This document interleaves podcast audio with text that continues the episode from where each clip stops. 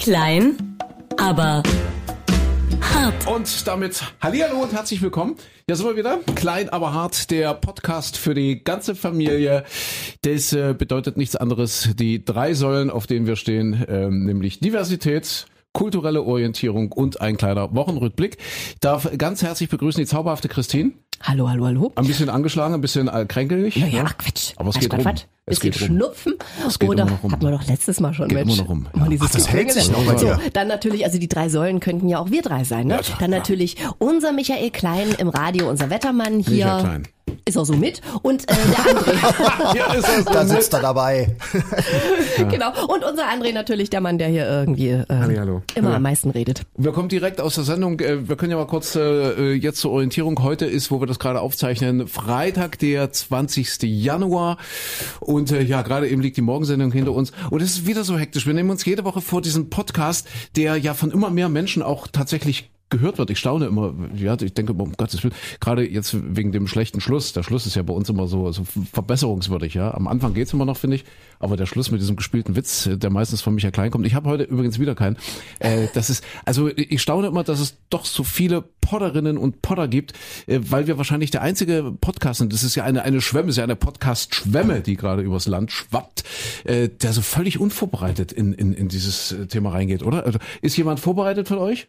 Äh, äh, Nicht so großartig. Also ich, Siehste, ich, ich habe ja, muss ja immer gestehen, dass ich ja bei den Witzen immer hoffe, dass du mal dran Ja. bist, aber ich bin ja wirklich zu doof für diese Quizfragen. Ich verliere hier jedes Mal und deswegen muss ich immer ran. Und dann Ja. hinterlästert ihr, dass meine Witze so mies seien, ja. Das, ja, das war wieder so viel diese Woche. Und wie gesagt, wir kommen ja eben jetzt wirklich gerade aus der Sendung. Normalerweise wollte ich mich jetzt noch eine Stunde hinsetzen und gucken, ein paar Notizen machen und so weiter. Aber äh, ach, wir, wir gehen es einfach mal an. Wir haben äh, äh, natürlich immer einen Titel, den wir voranstellen wollen. Das ist ein guter Vorsatz fürs neue Jahr, dass wir gesagt haben, hier so rumeiern immer, ja, und, und vielleicht äh, überhaupt keinen roten Faden finden, sodass alle Menschen denken, wir sind grenzdebil, äh, habe ich äh, jetzt einfach spontan, weil natürlich wieder niemand vorbereitet ist, habe ich gedacht, äh, mir ist es gerade ins Auge gesprungen in dieser Woche als einer der wichtigen Geburtstage der Fokus. Das Nachrichtenmagazin Der Fokus äh, wird in dieser, wurde in dieser Woche am 18. Januar, also vorgestern 30 Jahre alt.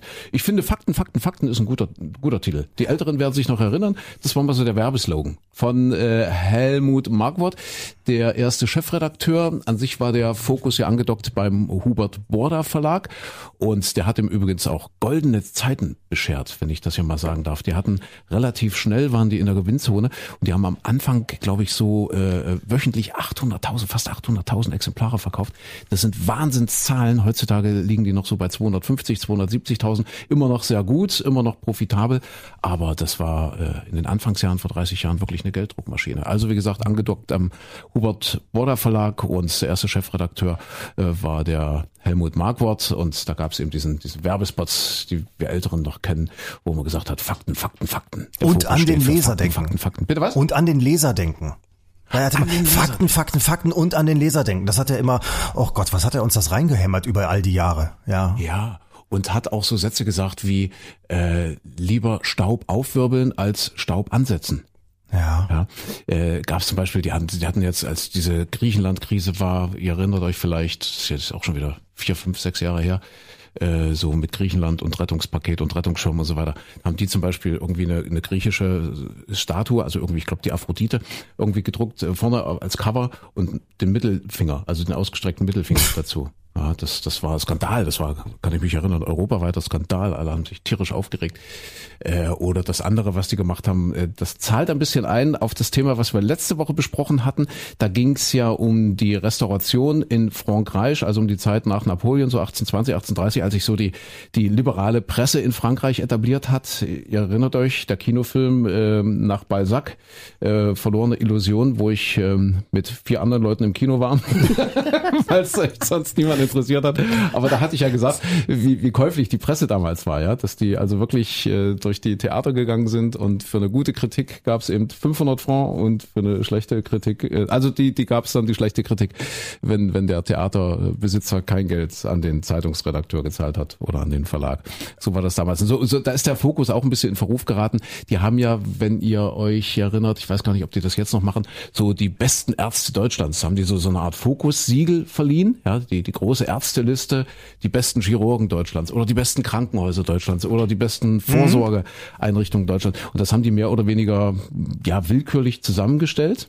Ja, und dann kriegst du anschließend so ein Schreiben als Arzt. Also wir haben das im, im, beim Wetter auch mal gehabt. Dann kriegst, Siehste, du, siehste? kriegst du so ein Ja, ja. Schreiben, die besten Wetterseiten und dann, ja, wenn du das erwähnen willst, auf deiner Seite zahlst du hier Richtig. da 5000 Euro, dann darfst du dir so ein Siegel draufpappen und äh, wenn nicht. Und es sind aber auch erstaunlicherweise, ich, ich glaube, es waren acht die besten Wetterseiten. Die eine war dann für Ja. Pollenflug die beste, die andere für Biowetter, die nächste für Regen und die andere für Sonnenschein. Und äh, alle konnten dann sagen, ja, okay, ich zahle die, ich weiß es gar nicht mehr, was es damals war. Ich glaube ab 5000 Euro aufwärts oder sowas. Ich zahle das und dann kann Habt ich ihr's sagen, gemacht? nee, natürlich nicht. Weil ihr habt ja donnerwetter.de, ihr habt ja eine Wetterseite. Du, nee, wir- ihr habt gesagt, nö. Ja, nee. Und vor allem, also weißt du, als Knappe musst du Schutzgeld bezahlen, wenn du die Security draußen stehen hast oder Genau. an, an irgendwelche Bandidos äh, oder Hells Angels oder was. Hab gesagt, ah, nee, in der Branche, da, da tummeln wir uns jetzt nicht mit. Naja. Aber wir könnten das machen ja mit, mit einem Podcast, mit der Podcast-Branche. Wir verleihen das offizielle Klein, aber Hart-Siegel. Ach, das ist ja, und Idee. jeder, jeder Podcast. Und sagen dann dem Böhmermann und dem Beisenherz, pass auf, zahlst du hier mal 10.000, dann erwähnen wir dich auch. Ja, 10.000, dann, dann werdet ihr erwähnt. Ja. Ihr, ihr wisst ja, wo ihr uns findet. Ja, überall da, wo es Podcasts gibt. Klein, aber hart, äh, wenn ihr das Siegel haben möchtet. Also heute nur Fakten, Fakten, Fakten. Aber das, äh, dafür stehen wir ja sowieso seit, seit vielen Jahren. Ja. Ich Fakten, rede ja die, Fakten ohne Fakten. ich rede ja die ganze Zeit. Wenn ihr wisst, was wir meinen, ne? Ja, André, noch was? Fakten, wir wollen Fakten, Fakten und an den Podder denken. Ja, an den Poller denken. Ja, richtig, genau. Und lieber ein bisschen Staub aufwirbeln als Staub ansetzen. Ja, ist doch auch wichtig. Ach, macht Helmut Markwort Okay. sitzt noch im Landtag in Bayern, glaube ich, ne? Der ist, der ist noch politisch aktiv, also nicht Ich mehr. meine ja. Ja. Und der ist auch irgendwie im Vorstand vom FC Bayern München. Ach, das sind die doch Oder alle. Aufsichtsrat oder irgendwas. Sind die das nicht alle da unten? Ja, ja, ja, ja. Es ist, Weißt es gibt in München diese Bussi-Bussi-Gesellschaft, die da immer in, wie heißen die alle, P1 und was weiß ich, in den Diskotheken alle rumlaufen und da gemeinsam trinken und andere Drogen nehmen. Und dann gibt es diese Politik-Bussi-Bussi-Gesellschaft. Und Ja, dann genau, sitzt die du im badische, die Ja. badische Oligarchie. Und der Söder äh, hat für äh, Großen, hat auch Staub aufgewirbelt jetzt, äh, was der badische Ministerpräsident ist. Der hat jetzt öffentlich erklärt, äh, er will den Lehrernotstand in Bayern damit bekämpfen, dass er einfach Lehrer aus anderen Bundesländern abwirbt. Ach, das ist Hat ja wieder gesagt, er zahlt sympathisch. Prämien Ja. und er zahlt Umzugskosten und auch so, keine Ahnung, irgendwelche weiche Faktoren, was, was man für, was kriegen wir so, Dienstwagen für, einen- weiß nicht, für einen Lehrer oder, oder was, was hat man, die, die gratis Lederhose in Bayern vielleicht oder, oder Freitickets fürs Oktoberfest. Also das sind so Dinge, mit denen er jetzt Lehrerinnen und Lehrer nach Bayern locken will, aus anderen Bundesländern. Und da gehen die anderen jetzt natürlich auf die Barrikaden und sagen, wo, was ist denn jetzt hier mit der Solidarität? Da spinnt doch der Söder und das kann doch wohl nicht wahr sein, dass wir jetzt uns gegenseitig kannibalisieren. Und dann wundern die sich immer, dass keiner sie mag, ne? Die Bayern? Ja. Aber der Söder hat doch jetzt auch verkündet, dass, also er hat früher immer gesagt, nee, nee, also hier maximal zwei Amtszeiten und dann ist Schluss. Er spricht sich so auch dafür aus, in der bayerischen Staatsverfassung das, das so einzusetzen, dass der Ministerpräsident auch nicht länger machen darf. Das ist immer so eine Geschichte, wenn man dann selber dran ist, dann sieht's plötzlich anders aus. Und jetzt hat er gerade schon verkündet, nee, also wenn, dann kann er auch gerne weitermachen. Also kein Problem, ja. Fakten, Fakten, Fakten. Also jetzt äh, mal der Christine-Fakt des Tages. Wo hast du dir denn die Erkältung eingefangen? Erzähl mal. Was hast du denn gemacht? Ich habe überhaupt keine Erkältung. also ich jetzt- habe ein bisschen einen Schnupfen und außerdem, wir hatten den ja angeschleppt. Diese komische Erkältung. Los ging alles vor Weihnachten, da warst du doch so ewig krank und dann hast du dich auch über den Jahreswechsel nicht wirklich auskuriert und dann, Überhaupt nicht. keine Ahnung. Aber es ist nur ein kleiner Schnupfen, ist da jetzt nichts Dramatisches. Und mit zunehmendem das Alter Schlimmste. hält sich das länger, ne? Mhm. Bitte was? Mit zunehmendem Alter hält sich das ja immer Das etwas hat sich länger, ne? wirklich lange gehalten. Es ist wirklich erst seit, ja, heute ist Freitag, seit Anfang der Woche vielleicht weg. Und ich habe es vor Weihnachten schon gekriegt. Also das war wirklich hartnäckig. Also und das Immunsystem, hatte ich das Gefühl, ist komplett zusammengebrochen. Also ganz viel Schnupfen, Fieber, Husten. Und dann haben sich meine Zahntaschen entzündet. Ach, die Zahntaschen. Ja, deswegen, ich muss jetzt noch zum Zahnarzt gleich.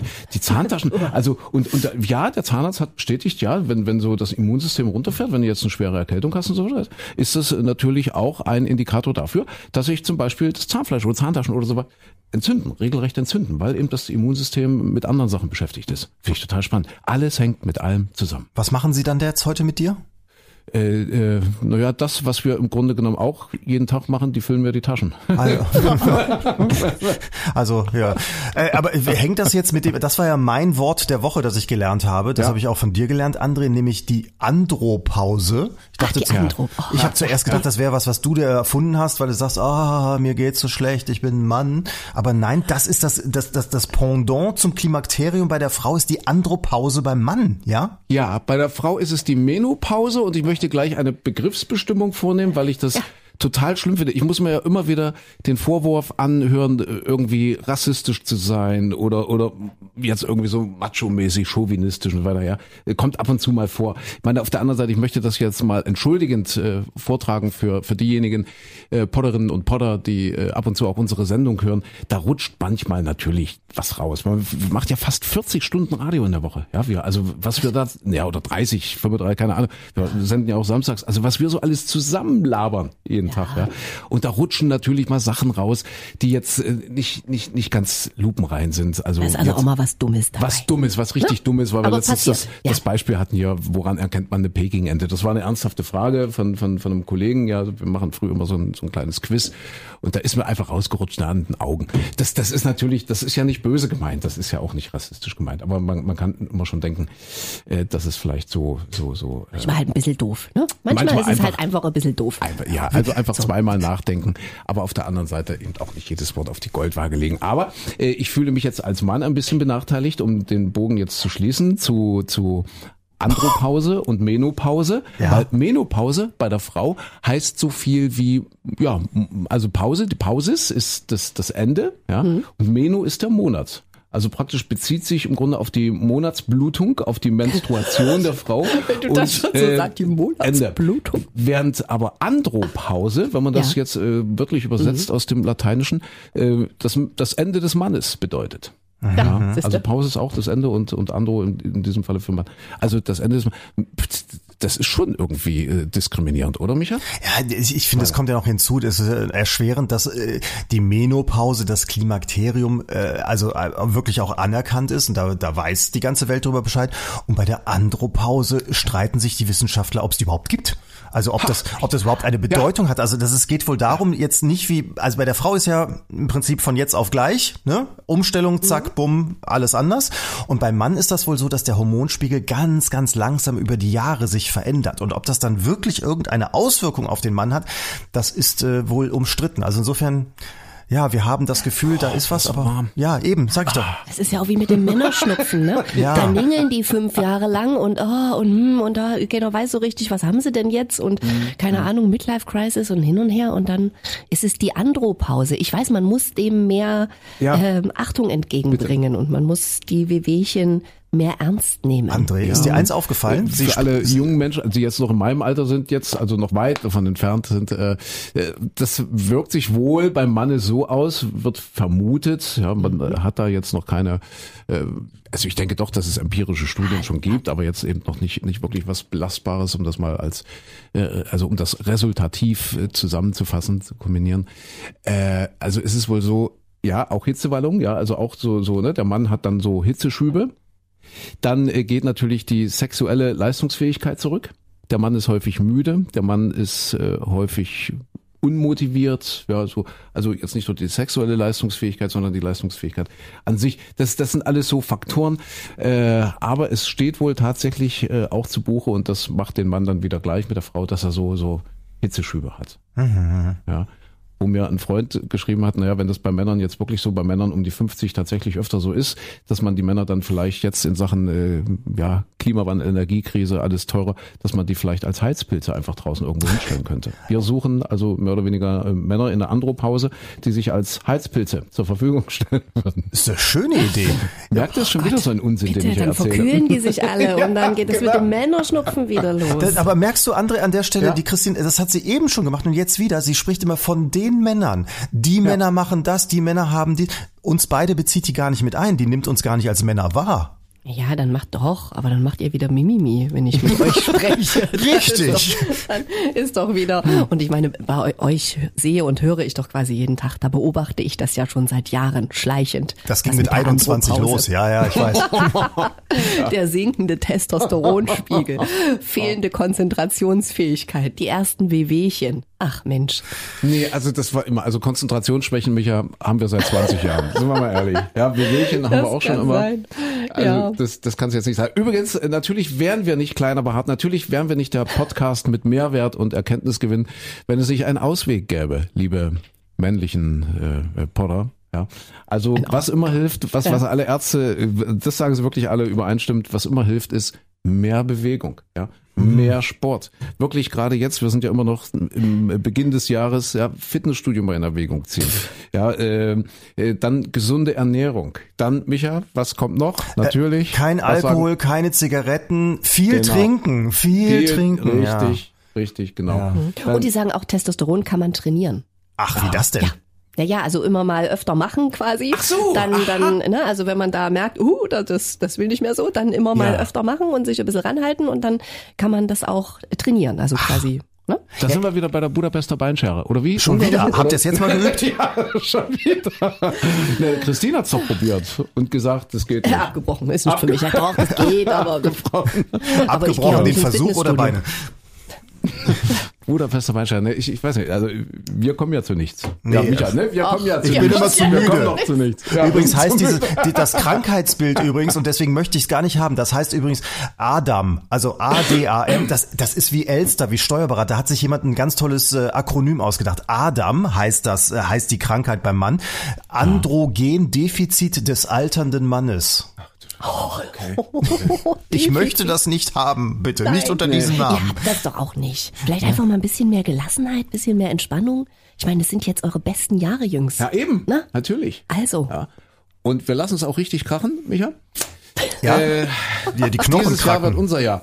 Ich hab ja, jetzt was, kaufst du jetzt ein Cabrio, nee, Porsche, hatten, Motorrad oder Wir hatten sowas? in dieser Woche ja aktuell, waren wir ja so beim Thema Verreisen und jetzt Buch wäre ja auch mal so, was eben in einer typischen Radiosendung so vorkommt, dass man dann auch so Reiseexperten hatte, die dann so sagen, Mensch, ja, jetzt buchen und so weiter.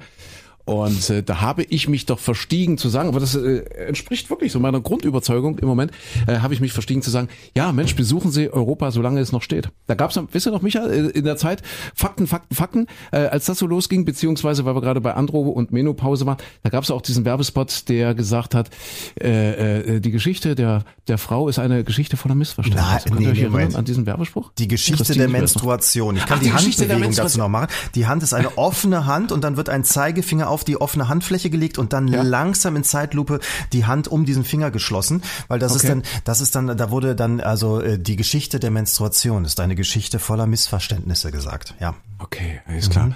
Und und äh, ja, aus dieser Zeit ungefähr stammt äh, das Lied äh, Besuchen Sie Europa, solange es noch steht, von Geier Sturzflug. Geier Sturzflug, ja. Ja, neue deutsche Besuchen Welle. Mhm. 19, wann? Äh, acht, in den ach, 80ern. Ich dachte, ach, ich dachte, ich dachte, du wüsstest es jetzt, weil du nee. so, so wissend ja. Äh, nichts Falsches sagen, weil wir haben gesagt, Fakten, Fakten, Fakten. da habe ich gesagt, ja, Mensch, mach noch mal was Schönes. Wer weiß, wo sich das alles so hin entwickelt. Ja, man muss ja jetzt so gucken, weil man so sieht, so diese Panzerdebatte und das ist ja äh, eigentlich seit Wochen das bestimmte Thema. Äh, mehr Panzer in die Ukraine und größere Panzer und und und äh, Kampfpanzer und so weiter und so fort. Äh, was mir auffällt und ich sage das jetzt völlig wertungsfrei, äh, habt ihr das Gefühl, dass noch irgendjemand über eine Friedenslösung nachdenkt oder gerade redet? Also das, das, also ich, ich habe so ein bisschen den Eindruck, dass ich diese diese Kriegslogik, die ich jetzt überhaupt nicht werten will, aber dass sich das alles total verselbstständigt. Und wir hatten ja vor zwei oder drei Podcast-Folgen mal über Richard David Precht und den Professor Harald Welzer gesprochen. Dieses Buch, äh, die die vierte Gewalt wo es darum ging, dass sie gesagt haben, ja, das ist, dass im Grunde genommen die Medien die Politik vor sich hertreibt und dass die Politiker ja praktisch so ein bisschen in die Zange genommen werden und dass eigentlich sich alle einig sind, wir vertreten das Gute, das kann ja auch sein, dass es so ist. Wir, wir stehen auf der richtigen Seite, also eben auch die Medien. Und deswegen äh, trommeln wir jetzt, dass das natürlich keinen anderen Weg geben kann, als immer mehr Waffen darunter zu schaffen, damit dieser Krieg für die Ukraine gewonnen wird. Aber äh, ich habe ich hab da ehrlich gesagt so ein bisschen Schiss. Das ist eben, also ich gehöre zu den Leuten, die sagen, hm, könnte das nicht möglicherweise auch ein, ein, ein Grund sein, weshalb die Situation dort immer mehr eskaliert? Wir haben gestern erst gehört aus Washington, dass die Amerikaner den äh, ukrainischen Präsidenten, den Zelensky, jetzt bestärken, auch die Krim ins Visier zu nehmen, also die Krim äh, zurückzuerobern. Und äh, ja, da habe ich einfach so ein bisschen Schiss. Also einfach so, also diese ganze Rhetorik, Frau Strack-Zimmermann von der FDP, die gestern im Bundestag wieder gesagt hat, ja, Waffen, Waffen, Waffen und die müssen Waffen, Waffen, Waffen. Und jeder, der was anderes sagt und über Friedenphase hat sie gesagt, was ich, weil wollten uns ja an Fakten halten, sie hat wortwörtlich gesagt, verschonen Sie uns mit Radio Moskau. Also jeder, der jetzt so, so dieses, dieses Thema Frieden so ein bisschen andenkt. Das macht mir ehrlich gesagt ein bisschen Angst.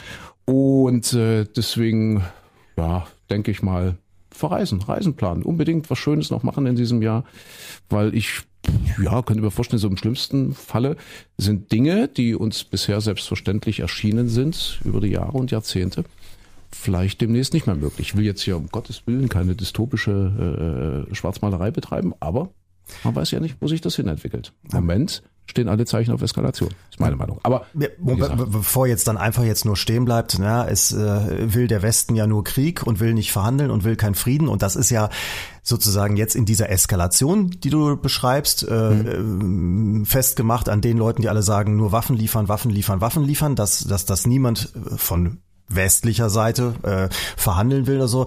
Äh, da, da, es sind ja zwei Seiten. Also für Friedensverhandlungen muss es ja zwei Seiten, die geben, äh, die sagen, oh, wir sind jetzt am Punkt angelangt, wir wollen verhandeln. Das tut Russland zwar immer, dass sie sagen, wir sind sofort zur Verhandlung mhm. bereit, aber erstens nicht mit denen, zweitens äh, reden wir aber auf gar keinen Fall über die jetzt inzwischen russischen Gebiete, wie sie selbst sagen, und so weiter und so fort. Also sprich, es gibt ja äh, keine ernsthaften, wirklichen, kein, kein Punkt, wo beide Seiten sagen, so jetzt wollen wir verhandeln. Und äh, es gibt ja immer noch weiterhin auch Telefonkontakte, immer wieder auch äh, zwischen westlichen Staatschefs und Russland und, und so weiter. Also, hoffentlich, hoffentlich. Ja, gibt, äh, gibt's ja, ja, immer wieder. Also es ist, ich finde, es ist ein bisschen das immer so zu verkürzen, so unter dem Motto, ach, die schreien alle immer nur nach Waffen und äh, niemand, niemand will verhandeln. Das ist ja immer das, was auch in diesem, na, ich sag mal, diesem Spektrum derer, die, die sagen, äh, das ist alles, äh, ja, eine Eskalation. Die NATO hat da alles vorangetrieben, so dass Russland, die armen Russen sich wehren mussten, weil die NATO sie sonst irgendwann überfallen hätte und so weiter. Also es ist ja nur nicht ganz so, dass niemand verhandeln will und niemand Frieden will, aber mhm. es gibt halt leider, wahrscheinlich muss man sagen, im Moment keine Chance, dass eine der beiden Seiten, wertfrei gesagt, äh, ernsthaft verhandeln möchte um Frieden, weil beide Seiten Bedingungen stellen, die die andere Seite jeweils nicht akzeptabel findet. Gebe ich dir absolut recht. Hast ja. recht. Ja, das mit, ich, ich finde, dass man eben beide Seiten da auch so ein bisschen betrachten muss. Vielleicht ein bisschen empathisch sein muss, äh, gerade was du gerade angesprochen hast, so die Bedrohungslage. Ja, ich, ich denke, dass das eben, also ich, ich, Gott, ich, das ist jetzt wirklich meine persönliche Meinung. Ich weiß, dass ich da überhaupt kein Rad drehen kann und so, aber, aber ich denke eben, dass man diese Bedrohung, also, also, dass man so diese Empathie aufbringen muss, die Bedrohungslage Russlands eben mal zu verstehen. Wenn man die verstanden hat, also wirklich verstanden hat, ja, die haben sich bedroht gefühlt, noch vor dem Krieg, als in der Ukraine immer mehr aufgerüstet wurde, als da immer mehr amerikanische Militär Vorreiter kamen, immer mehr Waffen in die Ukraine und so weiter, haben die sich eben bedroht gefühlt, ob zu Recht oder Unrecht, das sei jetzt mal völlig dahingestellt, aber es war ein Gefühl, es war ein, ein, ein Gefühl der Bedrohung. Und wir erinnern uns, äh, vor, vor 20 Jahren äh, haben sich die Amerikaner bedroht gefühlt äh, durch Saddam Hussein. Und äh, das war eben nicht ein Nachbarland, der Irak war kein Nachbarland der USA, sondern die haben dann eben über 10.000 Kilometer ihre Soldaten um die halbe Welt geschickt, um dort aufzuräumen, um dort am Ende eben auch eine Million getötete Menschen zurückzulassen. Also das war ja auch aus einer Bedrohungslage Bedrohungslage heraus, aus einer vermeintlichen Bedrohungslage. Und ich denke eben, dass man, wenn, wenn, wenn überhaupt eine Grundlage, eine Grundlage für Frieden äh, geschaffen werden kann in der jetzigen Situation, dass man eben diese Empathie aufbringen müsste, die Bedrohung aus Sicht von Russland sich einfach mal anzugucken. Warum haben die so reagiert? Warum ist es so? Und für mich ist es halt äh, Polemik und, und ehrlich gesagt auch, auch Propaganda zu sagen, wenn wir da jetzt nicht äh, äh dem, dem Putin Einhalt gebieten, dann erobert er ganz Europa, dann ist demnächst äh, Moldau dran und dann Polen und, und so weiter. Also ich glaube, das ist, das ist ein bisschen übertrieben formuliert. Das ist, äh, weil kann ja niemand wirklich, wirklich sagen. Naja, äh, das, das, das, das ist das Problem. Und wir, wir, wir erleben in so diese, diese rhetorische Aufrüstung, finde ich. Ne? So jetzt Annalena Baerbock war in, in Den Haag und, und, und hat ihm gesagt, wir brauchen ein Tribunal. Der Putin muss vor Gericht und muss verurteilt werden. Äh, da könnte man suffisant sagen, wenn es darum geht, hat das Tribunal ja erstmal mit den drei US-Präsidenten zu tun, die jetzt gerade äh, äh, äh, nicht mal im Amt sind. Also Trump, äh, äh Barack Obama und George W. Bush, ja, um, um die abzuurteilen für das, was da in den letzten Jahrzehnten passiert ist.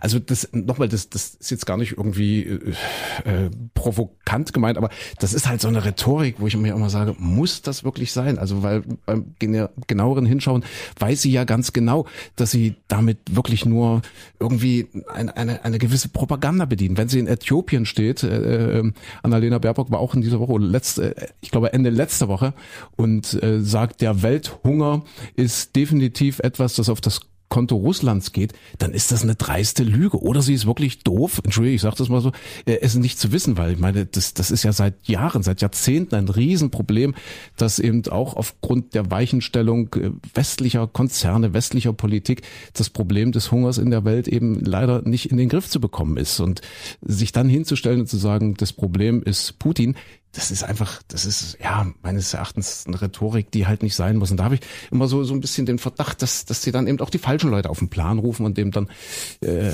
ja die Sachen dann so ein Stück weit eben auch rhetorisch eskalieren. Also ehrlich gesagt habe ich überhaupt gar keine Lust gerade auf diese Russland-Diskussion schon wieder. Ja. Aber äh, ich möchte auch einfach mal gerne verstehen, woher diese von dir geforderte Empathie kommt. Also diese Empathie mit einem Land, das also äh, es wird immer dieser Vergleich jetzt mit den Amerikanern aufgemacht. Was haben die Amerikaner für Kriegsverbrechen? Was haben die amerikanischen Präsidenten aufgemacht und so weiter und so fort. Aber wo kommt diese Empathie, diese größere Empathie mit Russland, mit einem autokratischen Führer? Wo kommt die her, wo man weiß, dass in diesem Land es keine Opposition mehr gibt, dass es eine eine Kleptokratie ist, wo es eine Handvoll Oligarchen gibt, die alle im Prinzip äh, nur von einem einzigen Mann abhängen. Wenn der dann sagt, oh, du hast jetzt genug Geld verdient mit der und der Firma, jetzt äh, nee, will ich dich mehr, weil du hast zweimal was gegen mich gesagt und zack, landet äh, ein, äh, ein Mensch dann im Gefängnis, wo reihenweise Journalisten meine Güte, du bist Journalist, du wärst in diesem Land, wärst du schon seit Monaten, äh, seit Wochen, seit, seit Jahren im, im Arbeitslager.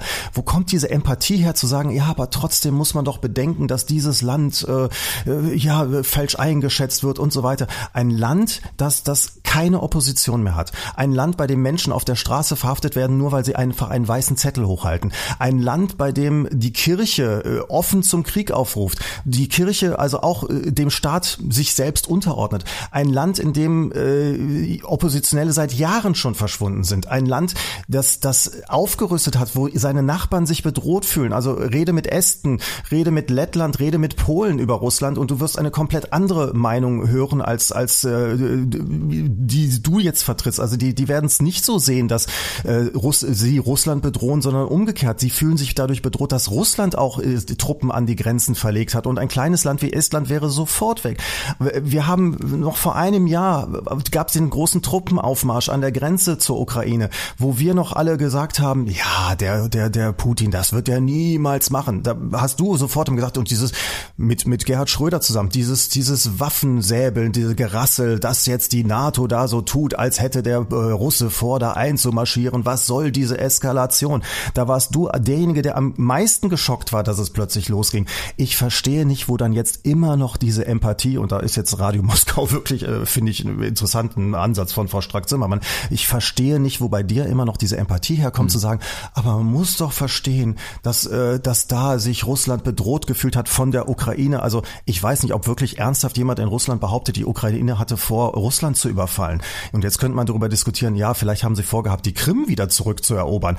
Aber äh, da muss man sich auch überlegen, ist die Eroberung der Krim durch Russland, war die rechtmäßig oder nicht, ist auch ein Riesenfass, das man jetzt aufmachen könnte. Aber ich verstehe nicht, dass bei all diesen Punkten bei dir da immer noch diese riesige Empathie immer wieder kommt. Hm.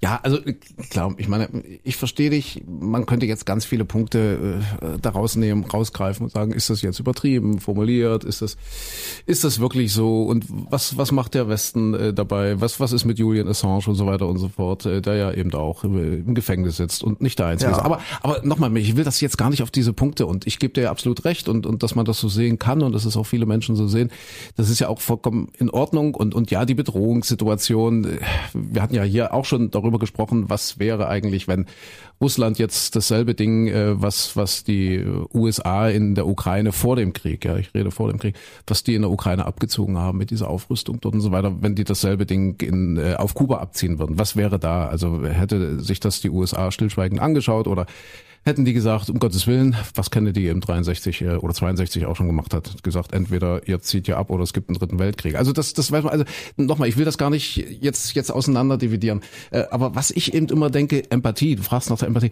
also, aber es ist ja eigentlich die einzige Chance. Ich meine, ich, ich denke immer, wenn das wirklich eskaliert und dieses Risiko gehen wir doch nun gerade ein. Wir gehen es doch wirklich gerade ein. Wir setzen doch jetzt im Moment alles auf eine Karte. Wir sagen, wir schicken dort jetzt ganz, ganz viele Waffen und ganz, ganz viele Panzer. Wir machen dort die Ukraine mit, mit äh, Waffen der NATO ganz, ganz stark. Und, und jetzt kämpfen die. Und, und wenn, wenn wir jetzt dort die ersten Geländegewinne im, im Osten dann haben, dann geht's auf die Krim. Und dann hauen wir die dort weg. Wo Millionen Russen leben, wo, wo, wo dieser, dieser, äh, äh, ja, ich sage gerne auch Despot, da bin ich gerne auch in deinem Terminus, dieser Despot in Moskau, wo der sagt, das sind meine Landsleute. Das hat er übrigens auch schon über die Ostteile der Ukraine gesagt. Das sind meine Landsleute. Und wenn denen einer auch nur ein Haar krümmen will, dann werde ich zu allen Mitteln greifen, die mir zur Verfügung stehen, um das zu verhindern. Also ich verstehe nicht, warum man diese Eskalationsspirale immer weiter dreht, immer weiter dreht, mit un ungewissem Ausgang. Also das, das, das müssen wir, ich meine, klar, stellt sich Frau Strack-Zimmermann hin und schimpft jeden einen, einen Trottel, äh, der das Thema Atomkrieg jetzt oder Atomwaffen in den Mund nimmt. Ah, das traut er sich nie und das ist russische Propaganda, wenn sie sagen, das könnte passieren, das ist genau das Narrativ, das der Putin bedient, weil, äh, ach, dann hat der Westen Angst und dann zieht er sich aus der Ukraine zurück und die Russen können machen, was sie wollen und ganz Europa erobern.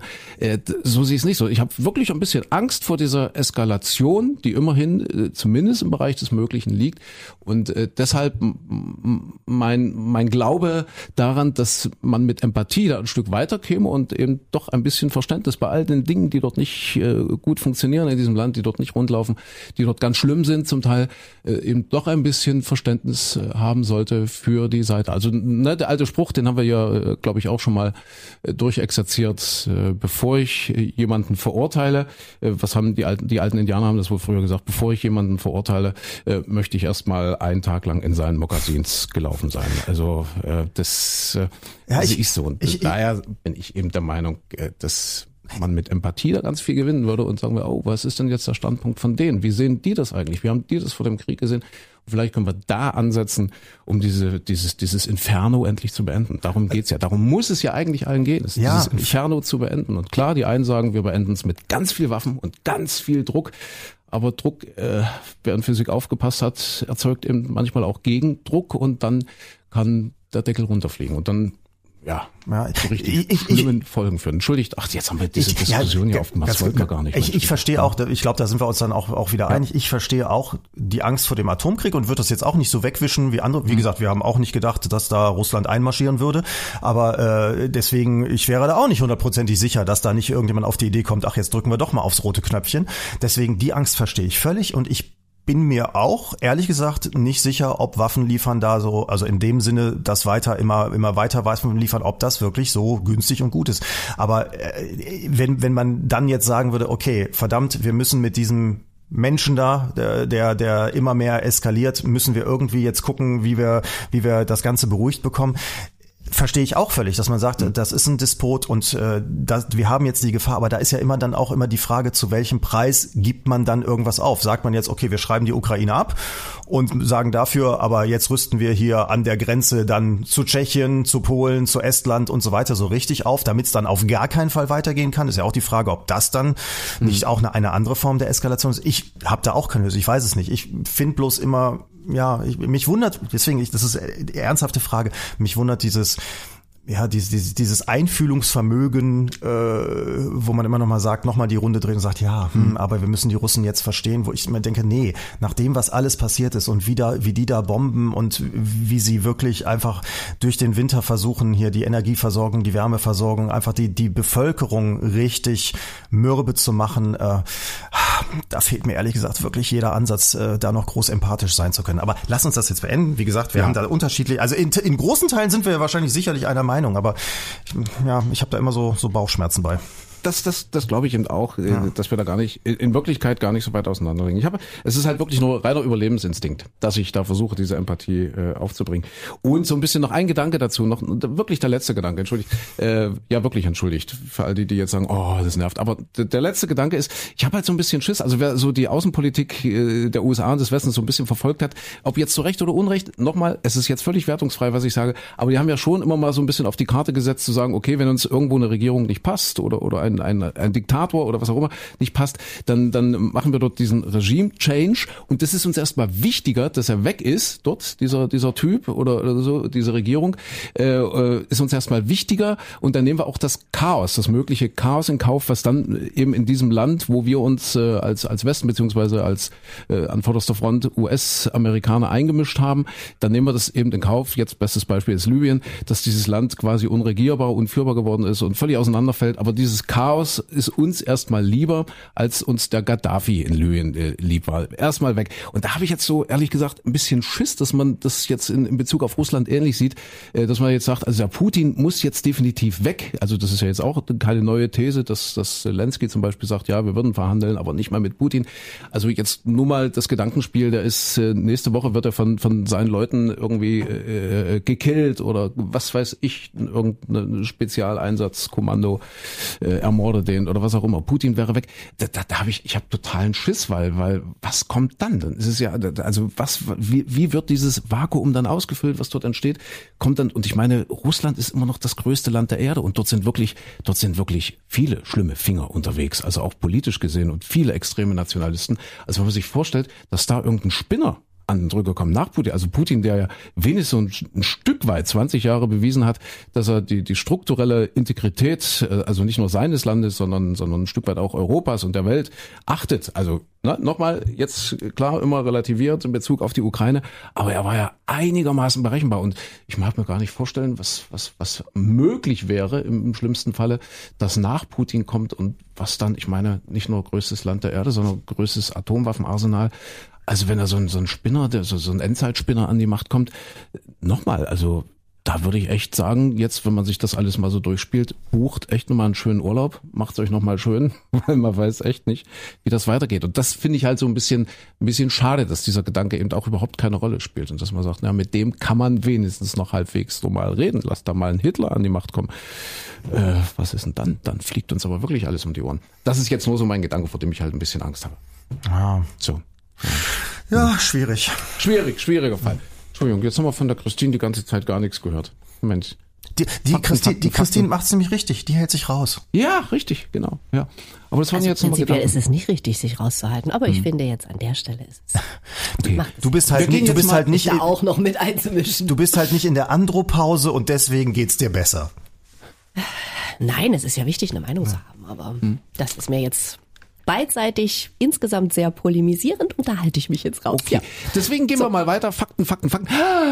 Was ich, was ich ja, das wollte ich euch ja. Das habt ihr aber bestimmt auch mitbekommen. Greta Thunberg war in Lützerath. Lützerath wurde ja geräumt, ja, oder wird immer noch. Ich weiß gar nicht, Michael, der aktuelle Stand ist, die sind jetzt alle weg. Sind oder? jetzt, glaube ich, durch, oder? Haben sie letzten aus den, aus den, aus den Höhlen da rausgeholt, ne? Ja, und letztes Wochenende ist ja Greta Thunberg angereist, ja, die Ikone und äh, hat dort mit demonstriert und ist natürlich passiert, was passieren sollte und und auch passieren musste. Sie wurde von der Polizei weggetragen und in Gewahrsam genommen. So heißt es offiziell im Amtsdeutsch. Gewahrsam genommen heißt nicht verhaftet oder irgendwie jetzt eingesperrt, sondern erstmal zack weg und dort für ein zwei Stunden erstmal festgesetzt in Gewahrsam genommen.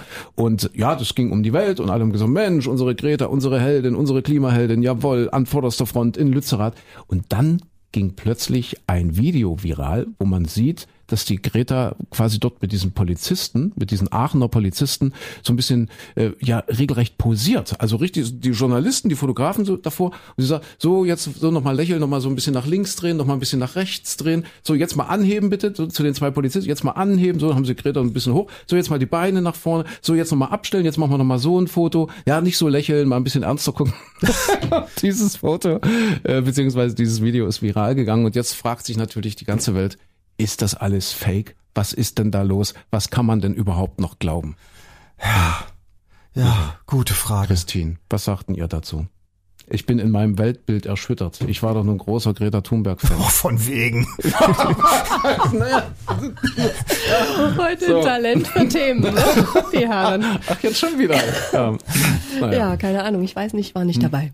Aber äh, jetzt haben sich doch alle auch Sorgen gemacht, dass wenn sie jetzt irgendwie äh, verhaftet heißt ja noch nicht Vorstrafe. Wenn sie jetzt nee, verurteilt nee, nee, worden wäre oder wird und dann hat sie eine Vorstrafe, dann wird es mit dem Reisen ja auch schwierig für sie. Ne? Dann kann sie nicht mehr so gut irgendwo anders zum Demonstrieren hinfahren Jahren fliegen. Wäre auch schwierig. Das ist dann doof. Aber ich glaube, das ist noch, das ist nicht so weit. Also ich glaube, wie gesagt, in Gewahrsam nehmen, das ist, äh, glaube ich, eine präventive Maßnahme der Polizei, äh, die jetzt noch nichts, noch nichts zu bedeuten hat. Nee, da müsste ja auch ein Gerichtsurteil erstmal oder ja, ein ja, Gerichtsverfahren genau. geben und so weiter ja. und so fort. Da sind wir weit von entfernt, ja. Mhm. Mhm. Hattet ihr den Fall schon mal? Welchen Fall? Naja, so als Jugendlicher, so als, als junger Mann oder so, wurdet ihr mal von der Polizei in Gewahrsam genommen? Ich? Du ja? Ich ja. Mich du auch, Micha? Nee, ich, ich bin doch viel zu lieb und brav. Was und du, ja, André? 1986 in Leipzig. Ach, weißt du doch ganz genau. 86, da, da war ich ja Was wirklich noch was ganz. hast du damals schon gemacht? Oh da Mensch, war ich war ganz damals klein. schon so. Nein, da war ich ganz, da war ich praktisch die Greta. Da hatten wir noch die DDR. Ja? Und äh, ich war in Leipzig und also wir waren wirklich noch jung. Wir waren halbe Kinder, sage ich mal vorsichtig. Und es war der 1. Mai und es war das ja 1. Mai kommt kurz nach dem 26. April, wie wir alle wissen. Und was ist am 26. April 1986 passiert? Tschernobyl ist explodiert. Ah, ja. Und äh, ich und mein Freund Roland Quester, der jetzt äh, übrigens, ich weiß gar nicht, ob er jetzt aktuell noch ist für die Grünen im Stadtrat sitzt, äh, weiß gar nicht, ob es jetzt aktuell ist, ja egal. Äh, ich und mein Freund Roland Quester haben uns gedacht, wir müssen was tun und haben äh, uns im Bettlaken genommen. Zu Hause beim Roland, weiß ich noch, die Eltern waren auch sehr tolerant, äh, sind also zu ihm nach Hause, haben nach dem Bettlaken, nach dem weißen Bettlaken gefragt und haben in großer grüner Schrift, haben wir unsere Farbe besorgt, hier ganz normal, ich glaube, der Papa hatte die auch so, aber drauf geschrieben, Atomkraft, nein, danke. Ja, 86. So, und dann sind der Roland und ich sind dann äh, in Leipzig auf den, Gott, wie hieß denn das damals? Jetzt äh, Augustusplatz, damals Gorgi-Ring, ach, ich weiß gar nicht. Also jedenfalls äh, vor diesem Winter, Winter, Schei- Winterhochhaus, Winter. Also dort stand jedenfalls die große Tribüne, wo dann die Parteivorsitzenden und keine Ahnung, dort SED, Bezirksleitungen, wie die alle heißen und hießen und was die so gemacht haben äh, und, und auch so ein bisschen Armee und so weiter. Die standen also so alte Männer mit vielen Orden dran. Ja, Die standen dort auf der Tribüne, äh, also ganz in der Nähe vom Hauptbahnhof, wie gesagt, dort am Ring. Und da führte dann eben die 1. Mai-Demonstration lang und, und mein Roland und ich, wir hatten dann so unser Transparent, das hatten wir nur einen, haben zwei Stöcker dran gemacht noch so, links und rechts, hatten das so eingewickelt und haben uns dann praktisch in diesen Demonstrationszug reingeschmuggelt. Ja, was gar nicht so einfach war, weil das war, das hatte ja alles seine Ordnung in der DDR, das haben die übernommen aus, aus früheren Zeiten. Ne, Da gab es wie Blöcke und für jeden Block gab es einen Blockwart, der natürlich drauf geachtet hat.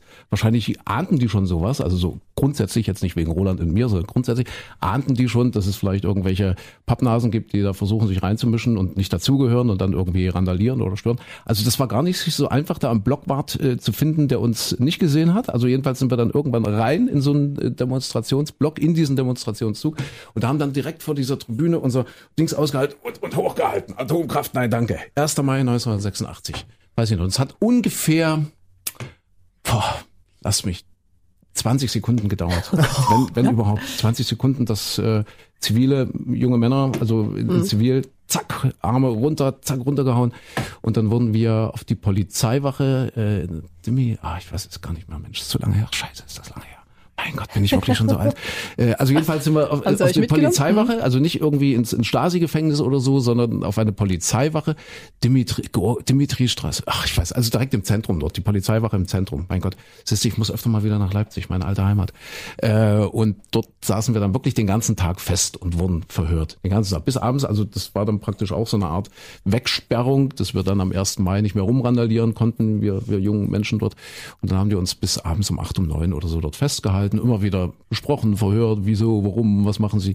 Und ich weiß noch, wir mussten dann beide eine Geldstrafe bezahlen.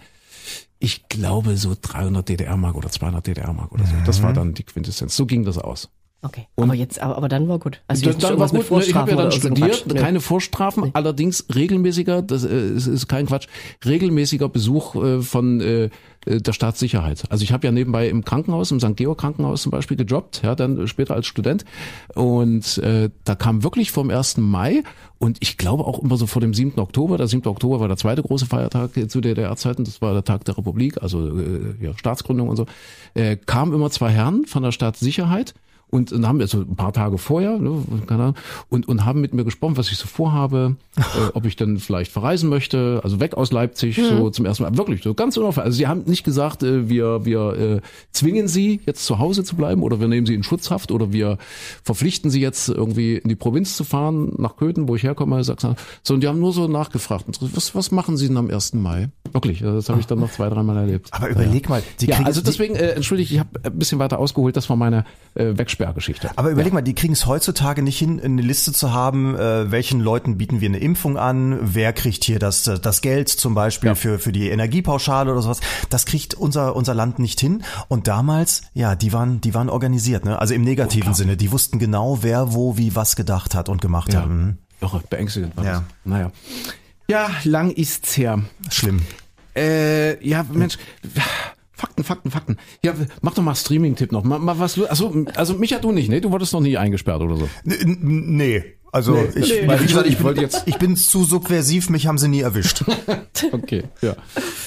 Hatte noch jemand einen Streaming-Tipp oder was Schönes gelesen, dass wir hier mal noch was Nützliches machen? Christine, Einen kleinen du. Podcast, weil ich muss zum Zahnarzt. Ihr wisst, die Tarntaschen, äh, die, die, die Taschen müssen, die, die Hm, Taschen müssen gefüllt werden. So, warte, Micha hat bestimmt was. Ich habe was, aber Christine, hast du was? Du, du, du, was? Nö, nö, du hast nichts. Okay, ich habe einen Streaming-Tipp, das äh, ist außer Mediathek, also kann man kostenlos gucken. Und zwar eine norwegische Serie, die ist zwar auch schon ein paar Jahre älter, aber jetzt gerade in der Arte-Mediathek, die heißt Lifjord, ähm, der Freispruch. Und zwar geht's darum, dass ein junger Mann, ähm, als er, ich glaube, sowas um die 17 war ungefähr, in einen Mordfall verwickelt war. Und zwar seine Freundin wurde getötet und ähm, es waren sich eigentlich alle in dem kleinen Örtchen, das liegt an einem Fjord, deswegen Liefjord, malerisch schön gelegen, wunderschöne Bilder zwischendurch immer wieder. Ähm, es waren sich das ganze Örtchen einig, der muss es gewesen sein. Es kommt dann zum Gerichtsprozess und im Gerichtsprozess ähm, wird er erstmal verurteilt, dann gibt es eine Wiederaufnahme und in dem zweiten Verfahren, da äh, sagt dann eine andere Freundin von ihm aus, sie hat ihn gesehen und deswegen kann er es nicht gewesen sein und er wird freigesprochen. Aber der ganze Ort ist natürlich weiterhin der Meinung, nee, der war's und äh, er wird da natürlich äh, zunichte gemacht. Und deswegen geht er weg, ist dann 20 Jahre lang äh, in der Weltgeschichte unterwegs und macht äh, in Asien groß Karriere, macht riesige Geschäfte.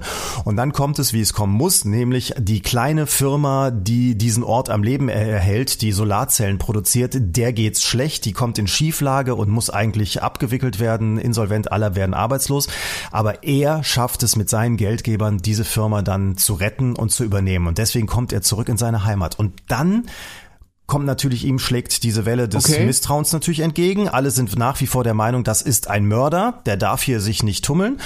Und so nach und nach entwickelt sich alles, dass man irgendwie mitbekommt, nee, er war es wohl wirklich nicht. Und es gibt ganz viele andere, die irgendwie verdächtig sind. Und äh, die Serie, also ist wahnsinnig spannend, hat so zwischendurch ein paar Momente, wo man denkt, ach ja, jetzt kann wieder was passieren, aber es ist jedes Mal, du hast immer wieder jemand anders im Verdacht und die, die Beziehungen unter diesen Menschen untereinander, die Familie des Opfers, äh, mit denen war er als Jugendlicher eigentlich sehr, sehr gut befreundet, die war auch wie eine Mutter für ihn, die Mutter der, der des, des Todesopfers, ähm, äh, hochgradig spannend und, und sehr, sehr interessant, wie sich das alles dann immer wieder verdreht und verwickelt und so. Und dann gibt's die erste Staffel ist zu Ende und du willst sofort in die zweite Staffel weitergucken und äh, du denkst, wie, kann es denn jetzt eigentlich weitergehen? Aber da ist dann auch das so, dass sich nochmal alles wieder dreht und es ist auch nicht so, dass man jetzt am Ende sagt, ach guck mal, ja, alles absehbar und alles völlig äh, platt wie in anderen Filmen auch. Du weißt genau sofort, wer der Mörder ist. Und jetzt haben wir vergessen, wie es heißt. Wie, wie hieß es? Es heißt Micha? Liefjord der Freispruch. Also ich fand's mega, äh, sind zwei Staffeln, es ist aber äh, mit, mit Binge-Watch und Suchtpotenzial innerhalb eines Wochenendes kann man das fast so, also wenn man zum Beispiel zu Hause eingeschneit ist, durchgucken. Liefjord der Freispruch in der Arte Mediathek ist es drin. Christine, hast du noch was? Nee. Nee, nicht. Ich habe ich hab auch noch einen Krimi, äh, aber ich kann es äh, kürzer machen. Äh, und zwar der, das, das, das meist gestreamte Produkt, was in der ZDF-Mediathek zurzeit zur Verfügung steht. Und zwar gestern waren wir noch Kinder. Ah, äh, ja. Sieben Teile, ich habe nur den ersten gesehen bisher. Und äh, ganz, ganz kurz, äh, der Film beginnt äh, 44. Also eine Vorzeigefamilie, 44. Geburtstag der Mama. Wirklich eine tolle Vorzeigefamilie, äh, wunderschöne Kinder, äh, ein toller Papa, der Anwalt ist, eine, eine tolle Mama. 44. Geburtstag und äh, ja, plötzlich der Tag wird dann äh, dazu führen, dass die Mama ermordet wird, so wie es aussieht, von ihrem Mann. Also äh, auch so ne, Vorzeigetyp, also auch schön besetzt. Und die Kinder sind natürlich fix und fertig und es werden so viele, schon mal in, in diesem ersten Teil viele Rätsel eingestreut. Er, er wirft das Handy seiner Frau, sie vermisst ihr Handy, er wirft das in irgendeinen Fluss, er trifft sich konspirativ mit irgendeinem Mädchen, der Schülerin, also von seiner großen Tochter, die in, in die Klasse der großen Tochter geht und so weiter. Also so zwei, drei Hinweise, die ganz merkwürdig sind und so ein komischer Polizist, der, der, der eine, eine ziemlich mysteriöse Vergangenheit hat. Also das sind so äh, Krümel, die gestreut werden in dieser, in dieser ersten Folge und man ist wirklich, boah, baff. Gut gespielt, gut inszeniert, tolle Bilder.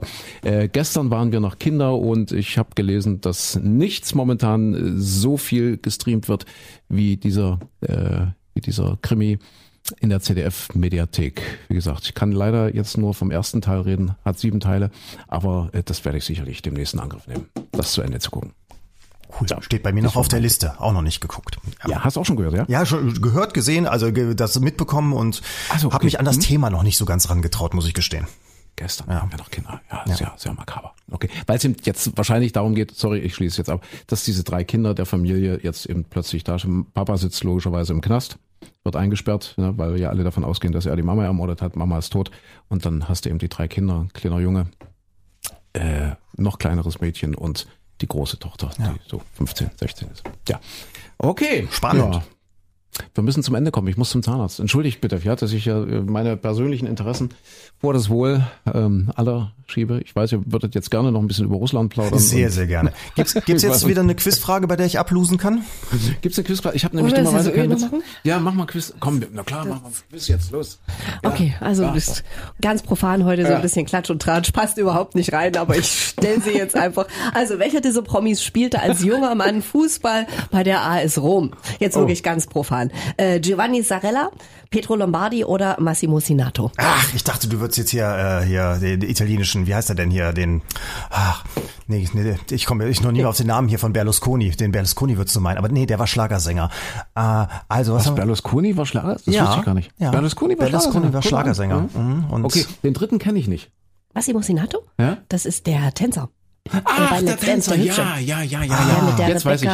Rebecca Dings da. Ich weiß, jetzt Ja. weiß ich, jetzt weiß ich. Zarella, Lombardi, Oder Sinato. Senato.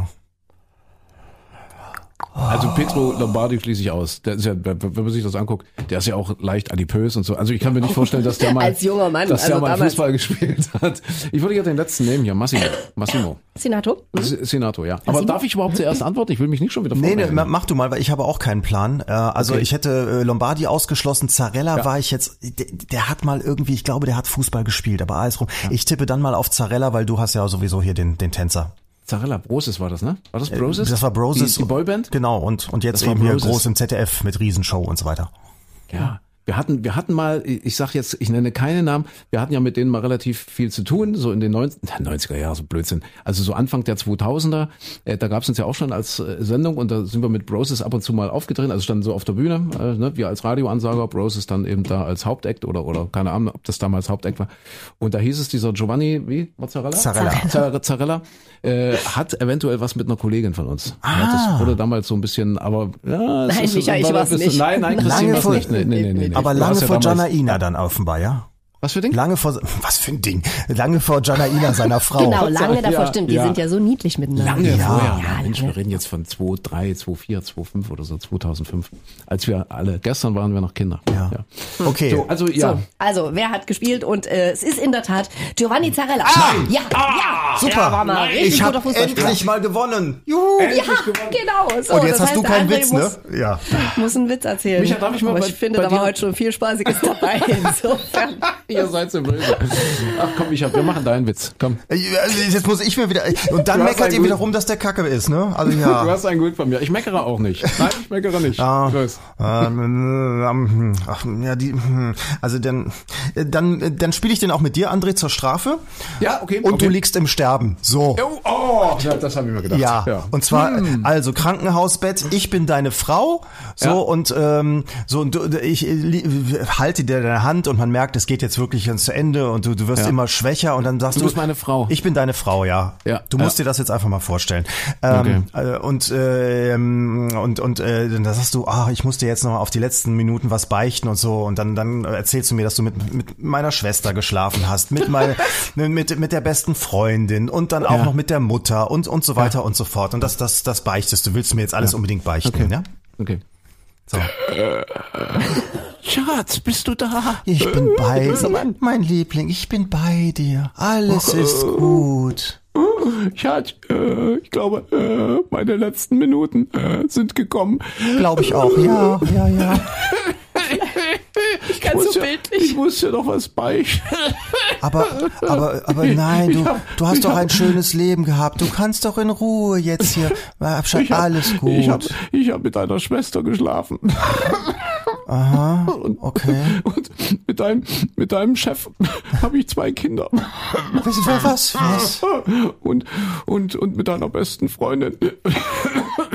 Immer, immer wenn du dachtest, ich muss Überstunden machen, war ich mit der im Hotel. Okay, okay.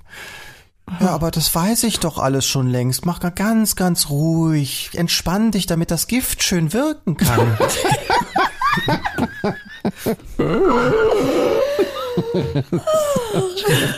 Aber, aber das wie du jetzt, aber auch Jungs. Also ich finde, diesen Podcast können wir echt in die Tonne treten. Ja. Das ist, der wird auch zum Ende nicht besser. also hallo, ihr habt gelacht. Ja. Das hatte ich selten. Ja, aber bring uns doch nicht auf solche Ideen. Ja, aber, aber Wir ich, werden den einfach nicht veröffentlichen. ja, ich, ich frage ich frag mich aber auch gerade, also äh, du bist der Mann, der da im Stimme, du hast zwei Kinder mit meinem Chef. Ja, das habe ich auch nicht verstanden. Ja, das, war, alles komisch. Das war witzig gemeint. Ja, das war Entschuldigt auch so bitte. witzig Man kann doch auch als Mann mit seinem Chef zwei Kinder. In was für einer Welt lebt ihr denn? Stimmt. Sicher. Ja, also alles möglich. Das ist das Schöne. Ein Ja. Land der, der Möglichkeiten. Mal ein ja, bisschen aber natürlich Empathie. zu zeugen, liebe Herren, ist ja eben nun doch noch nicht möglich. Empathie haben für andere Lebensentwürfe. Ja, so. du könntest dich als Leihmutter mal zur Verfügung stellen, dann einfach mal so. Dass das, wenn hier, wenn, wenn, wenn er mit seinem Chef gerne, dann muss man das doch möglich machen.